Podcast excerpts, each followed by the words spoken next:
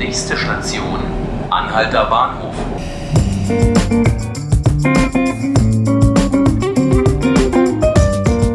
Willkommen zu 5 Minuten Berlin, dem Tagesspiegel Podcast. Ich bin Ruth Ziesinger und hier bei mir ist heute meine Kollegin Christiane Peitz, die Chefin der Kultur des Tagesspiegels. Hallo Christiane. Guten Tag. Wir reden heute über ein ausgesprochen erfreuliches Ergebnis, wie ich finde, denn die Berlinale, Berlins großes, beliebtes Filmfest, das den Berlinern und vielen Besuchern den kalten grauen Februar versüßt, die Berlinale, die hat einen neuen Chef. Der Mann heißt Carlo Chatrian. Ich muss gestehen, mir hat er überhaupt nichts gesagt. Deshalb die Frage an dich, liebe Christiane, ist es eine gute Wahl? Das ist der jetzige Filmfestivalchef in Locarno. Mhm.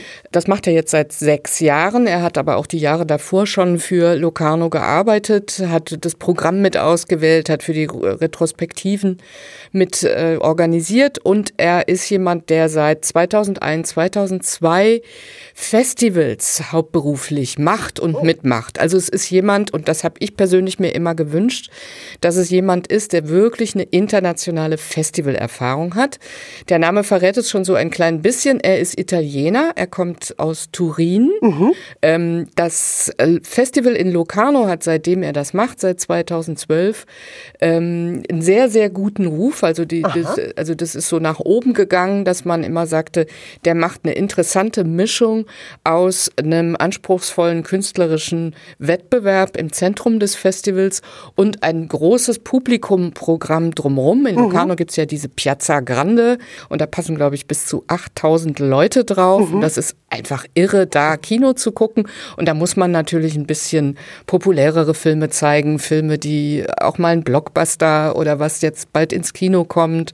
Also diese Mischung hat Locarno. Mhm. Und ich finde das eine sehr gute Voraussetzung für die Berlinale, weil die Berlinale ist ja bekanntlich das größte Publikumsfestival der Welt und ja. anders als Toronto, was das zweitgrößte Publikumsfestival der Welt ist, eben auch noch mit einem Wettbewerb, mit einer Jury, wo es um die Filmkunst geht. Ja. Und diese Mischung hat Locarno auch. Damit hat Carlo Chatrian in jedem Fall Erfahrung und gerade sein, die Qualität seines Wettbewerbs wurde in den letzten Jahren durchaus immer sehr gelobt. Von ja. der Kritik wie auch im Publikum kam das wohl auch ganz gut an.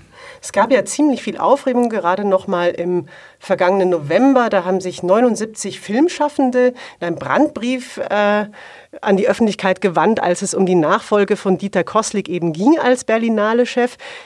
Deren Forderungen und Wünsche, denkst du, sind jetzt auch erfüllt? Sind die zufrieden? Ist das da auch in deren Sicht die richtige Wahl? Naja, die Hauptforderung war ja erstmal, dass das die Berlinale reformiert und entschlackt gehört. Da war ich ja schon damals äh, anderer Meinung als diese 79 ähm, Unterzeichner dieses offenen Briefs. Mhm. Denn ähm, eben weil die Berlinale so ein großes Publikumsfestival ist, sollte das auch so vielfältig und auch so groß bleiben. Jetzt hat Carlo Chatrian selber in Interviews, bevor bekannt geworden ist, dass er jetzt neuer Berlinale-Chef werden soll, selber auch schon über das Thema gesprochen und klang da eher so, als ob er sich selbst nicht für eine gute Wahl hält. Er hat auch mal gesagt, ja, nee, Berlinale-Chef, er könne ja kein Deutsch, das sei wohl kein Posten für ihn. Jetzt macht das doch. Was denkst du darüber? Also ich habe gehört, er versteht immerhin so gut viel Deutsch, wenn man ihn interviewt, dass er die Fragen auf Deutsch versteht. Mhm. Er kann äh, natürlich Italienisch, er kann Englisch sehr gut, man kann das auch so ein bisschen nachschauen. Er twittert auch mal auf Französisch. Ähm, also da in diesem schweizerischen, äh, italienisch-schweizerischen Locarno, da ist man ja eh Polyglott. Mhm. Ähm, und erstens mal ähm, ist das das, was man ein bisschen lernen kann. Zweitens ist ein Filmfestival was Internationales. Also wichtig ist, dass sowas wie Englisch und Französisch die Leute wirklich gut können und das kann er.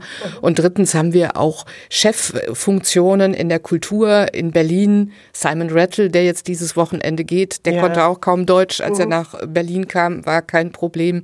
Oder Ben Gibson, der neue, jetzt seit zwei Jahren, glaube ich, Chef der DFFB, der Deutschen Film- und Fernsehakademie, ein Brite, der kein Deutsch kann und eine Filmhochschule in Berlin leitet. Also wenn das geht, finde ich, geht es auch, dass ähm, der, der künstlerische Direktor der Berlinale erstmal nicht so wahnsinnig viel Deutsch kann. Und außerdem wird es ja wohl eine Doppelspitze oder in irgendeiner Form werden es zwei an der Spitze sein, eine ja. Geschäftsführung, eine, eine kaufmännische Leitung Aha. wird es geben, jemand, der sich um die Sponsoren kümmert, der sich um äh, die, das Personal kümmert. Das ist ja ein gigantischer Apparat, äh, dieses Festival.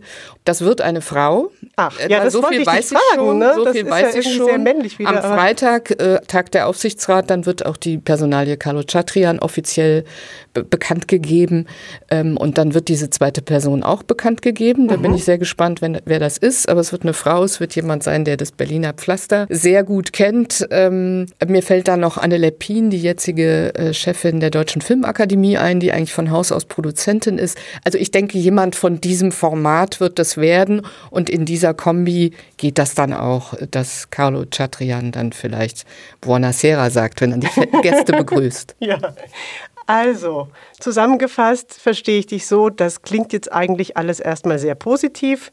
2019 die Berlinale, die macht sowieso noch Dieter Kostlik und dann kann man sich eigentlich auf eine neue Festivalleitung führen, die das Festival, so wie es jetzt aussieht, auch weiter gut und erfolgreich führen wird.